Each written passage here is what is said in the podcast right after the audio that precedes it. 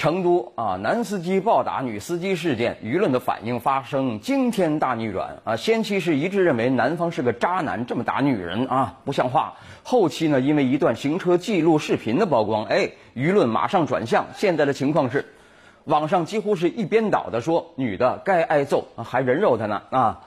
好吧，在这方面呢，老马完败啊！这时候我再说什么不欺妇孺之类的话呢，就会是显得又凹又 low 啊，因为。那接受着我们中国式教育的孩子们，尤其是九零后们啊，都认一个标准答案啊，都会掰扯我有错，但其实他也有错啊，就是是说这样的道理。那么我就问其中一个孩子了啊，你觉得那男的干脆杀了那女的，合适不？啊，他犹豫了一下，哎，好像有点过吧，还有点过还啊。其实我们不妨再假设一下啊，如果那个女的女司机不是女的，是一条壮汉。那么英勇的键盘党们是不是还会叫嚣应该打呢？换做是你，你会怎么做啊？呃，所以说呢，一个人如果面对明显不是自己对手的人，能主动的收起拳头，这叫什么呀？这叫素质，这叫体面啊！如果你说就算那个乱切线的司机是张飞，我也照打不误，那么我给你鼓掌啊！哈哈，我会去去医院叫你一声英雄啊！醒醒！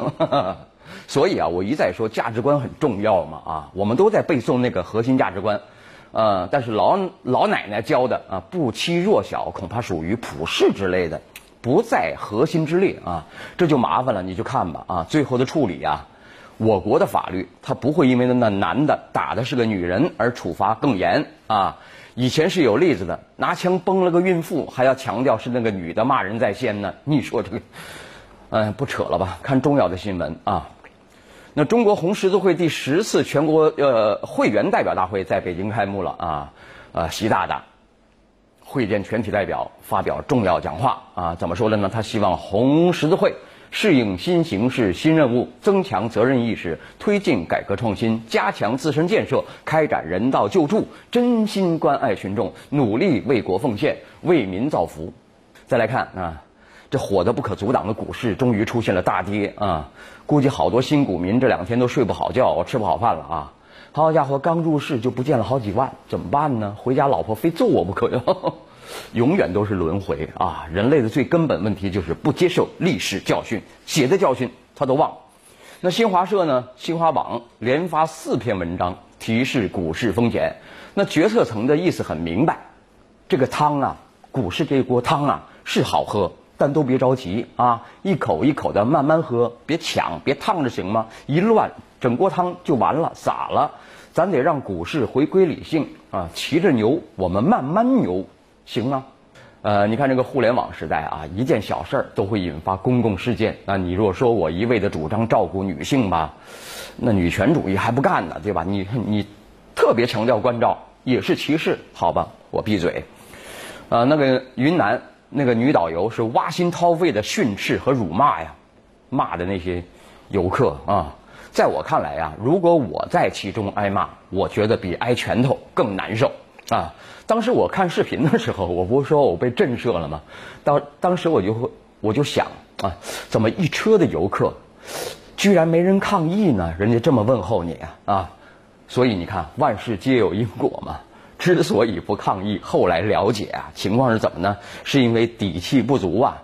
这个团呢是一块钱的参团参团费，说白了就是购物团，啊，一块钱就去玩云南了。所以，那女导游有时骂的也对呀啊，恐怕我还真得说这些游客呀，他们没点契约精神啊，一心想占便宜，不买东西，对吧？啊，我们且不论他这个一元团合法不合法吧，你既然接受了。他这个一元团，你干嘛不花钱呢？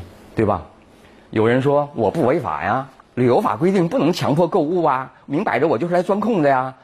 这话说的没错，法律拿你没奈何，还帮你呢。你看处理了那个女导游了吧？但是法律也没说你占便宜就不挨骂呀，我骂你成啊。其实这事儿呢也牵涉到老农民的价值观啊。刚才说老奶奶的价值观，老农民的价值观，我告诉你什么呀？家贫路富什么意思呢？在家里怎么抠门都行，但出到外边应该花的钱那必须得花啊！那比方说旅游吧啊，一分钱一分价钱一分货，你稍微多花点钱，咱参加一个纯玩团，啊，不是什么事儿都没有了吗？对吧？深圳那就警察又立大功了啊，捣毁了一个呃演艺圈卖淫群。微信上的啊，说是一些靓女啊，把自己包装成知名女演员、知名女模特什么的啊，在网上干嘛呀？接的是失足妇女的活儿啊，好贵的，一千多一次啊啊！你看法律规定不允许失足妇女这个行当存在，这些个小女子就把自己打扮成女演员、女模特啊，干非法的事儿，很显然呢，这玷污了演艺圈的名声，对吧？贵圈怎么那么乱呢？对吧？人家会有这个印象。可是我这么一说呢，又有粉丝说了，说我凹，老马你醒醒啊！他们干的就是所谓演艺圈某些人的正事儿啊啊！他们只错在不应该上网啊！哼 北京有个巨大的外围，你不知道吗？你真 low 啊！我又挨骂了，你看看。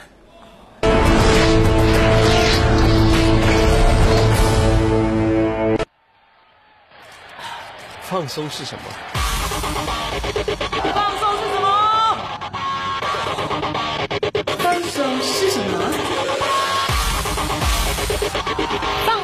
是什么？耶！放松还没耶！放松这里是什么？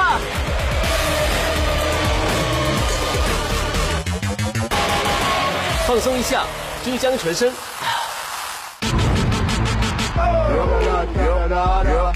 我们一起搞怪，我们一起感动，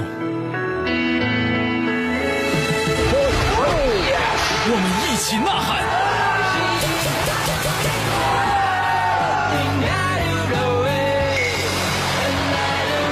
我们一起哈皮，NBA 季后赛一起哈皮。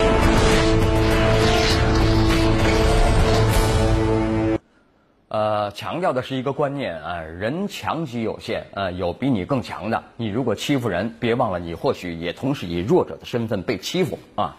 但是很可惜啊，这个价值观在网上被冲得稀里哗啦啊，尤其是那些个所谓的强国论坛呐，什么军迷天地呀，都是一派小人得志的豪情啊，啊，看不起这个，挖苦贬损那个啊，真就以为中华第一了啊。我们来看一篇评论。国内有种小觑印度的倾向。那印度是个完全开放的社会，对于外人呃来人呢，乍一看似乎满眼脏乱脏乱差，但是其实如果深入进去潜心观察，得出的结论呢，或者可能更具本质的真实。比方说，印度人大多心态平和。你看他们的电影嘛，都是欢欢乐乐在唱歌啊。还有一个共同的感慨啊，印度铁路系统的这个管理呢，显然不如中国乱啊。呃，旅客进站不用检票，普通客车不设列车员啊。但是，假如中国也这样管理，那完蛋，整个系统肯定崩溃。所以中中国好多事儿都半军事化管理，对不对啊？都戴着大盖帽呢啊。印度摆脱贫困仍然有很长的路要走，但也并非水深水深火热。比方说，印度儿童营养不良的问题。啊，仍然比较突出啊，但自独立以来，这个国家还没有发生过大规模饥荒。哎呦，这话说的挺有深意的啊。那印度大城市中贫民窟问题非常明显，但这也曲折反映出印度农民工进城盖着被子就行了，行了啊，没有门槛儿，还是享有一定权利的啊，住贫民窟嘛，不花钱嘛，对吧？在中国不可能啊。那虽然印度的全民医疗制度饱受诟病，但印度穷人的确能够在公立医院得到包括手术在内的免费医疗。在印度，与贫困紧密关联的一个特殊问题是种姓制度啊。但过去的贱民呃已经有了自己强有力的政党，一批低种姓出身的政治领袖在权力舞台是叱咤风云呢啊。这个身份卑微的人也能当领导啊。那去年新上任的这个总理叫莫迪啊，就特别强调他的出身什么呀？茶摊小贩的卑微背景啊。那如果回首历史，我们还必须承认，印度人呢曾经是我们的老师嘞啊。中国传统的本土文化不能回答很多问题，比方说生死的问题。儒家不是鬼神，缺乏想象力；道家炼丹求永生，缺乏说服力。搞什么呢啊？而从西域传回的这个释迦牟尼，使人驱除了对死亡的恐惧，树立了追求极乐世界的信念，啊，从而转化为中华文化的一个组成部分啊。对人内心心灵的开解啊，这就是印度传来的。应该说，在世界民族之林中，印度文化的影响是广泛的，或者说印度的软实力是非常突出的。呃，在东南亚，源于印度的神话故事滋养了许多民族的童年。今天，宝莱坞电影不仅对整个南亚，甚至对东南亚、中东和非洲地区都有相当的影响，这都是中国比不了的啊！软实力，中国怎么样啊？呃，作者呢是一位外交家啊，前驻印度的外交官啊，他说话的他说的很多呢，但其实归根结底还是一个观念：你还没怎么强呢，就开始学看不起人了。这样不对啊啊！今天麻烦了，同时评论女司机被打的文章有十几篇，我挑，呃，还说吗？那就挑一篇说说吧啊啊！来看这一篇，嗯，老马选的哈，为暴打女司机叫好，让人不寒而栗。无论是知书达理的小资，还是风度翩翩的白领啊，当他们紧握方向盘的时候，都容易变得脾气火爆啊，乱飙脏话，这个不新鲜啊。呃，英国都是绅士吧，但但到了球场都不是人了啊！这种通病呢，在社会呃汽车社会见怪不怪，就是路怒症啊。诡异的是，面对有视频有真相，居然还有很多网友无视暴力行为，甚至为之叫好。有的说，这样的女司机就该教训一下啊。Give you some color to see see 啊，打得好啊！有的说，嗯，打打让他长点记性也好，他活该啊！更有甚者叫嚣，女人就不应该拿驾照，开车上路就是危险因素，呃，就应该被打。哎，也不知道呃呃，这位尊神他家里还有女眷吗？啊，这个他们家的女人都不开车吗？啊？呃，看到这些是非不分、良莠不辨的评论呢，实在让人不寒而栗啊！为暴打女司机叫好，不仅是为暴行鼓掌，也不仅是性别歧视，更是戾气弥漫的典型体现。只为一点点小事就不惜把对方往死里打，旁边还有一群叫好的看客，这是一个多么恐怖的画面！为什么如此简单的是非判断，却不能让围观者达成基本共识呢？崇尚暴力解决问题的人呢，怎么可能真正将交通规则放在眼里呢？批评别人不文明驾驶，自己却在为暴行叫好，在这样的双重标准之下，所谓文明无非是强者给弱者定下的规则而已了。那么对任何城市来说呢，患上路怒症的人越多，道路交通必然越发拥挤，呃，不必要的纷争、吵闹乃至社会戾气必然膨胀。所以说，一方面当然要通过加强管理、规范文明驾驶；另外一方面呢，更要严惩那些动辄滥用暴力者。一个人的暴力。啊，既照端于这个社会，又加害于这个社会。而要改变社会的暴力弥漫呢，每个围观者都要反躬自省啊。所以说呢，呃，家长注意了，既然要教，肯定要教孩子不要打人呐。你要打不过他，就爱爱吃亏的。但是很少有人教，看到暴力你不要叫好啊，很少。所以说现在呢，有的孩子啊，胳膊那么细。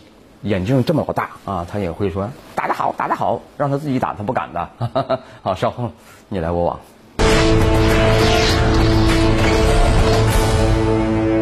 我喜欢把美食和朋友围成一圈。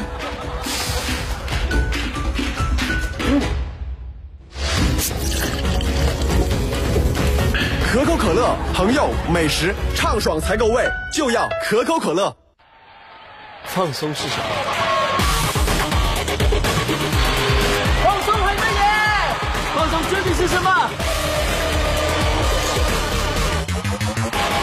放松一下，珠江传声。神经学校，想来到原来是新的照料。红红火火，唱起歌，巨人的全面释放，心飞扬，雪碧青春练习生。放松是什么？放松很危险，放松究竟是什么？放松一下，珠江全身。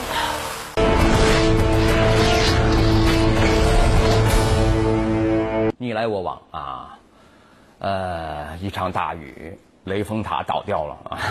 这是鲁迅写的文章啊。前天呢，是我们的充气的体体育馆——奥体羽毛球馆，嗯，号称可以用三十年的，呃，一年以后。它倒掉了，塌掉了啊！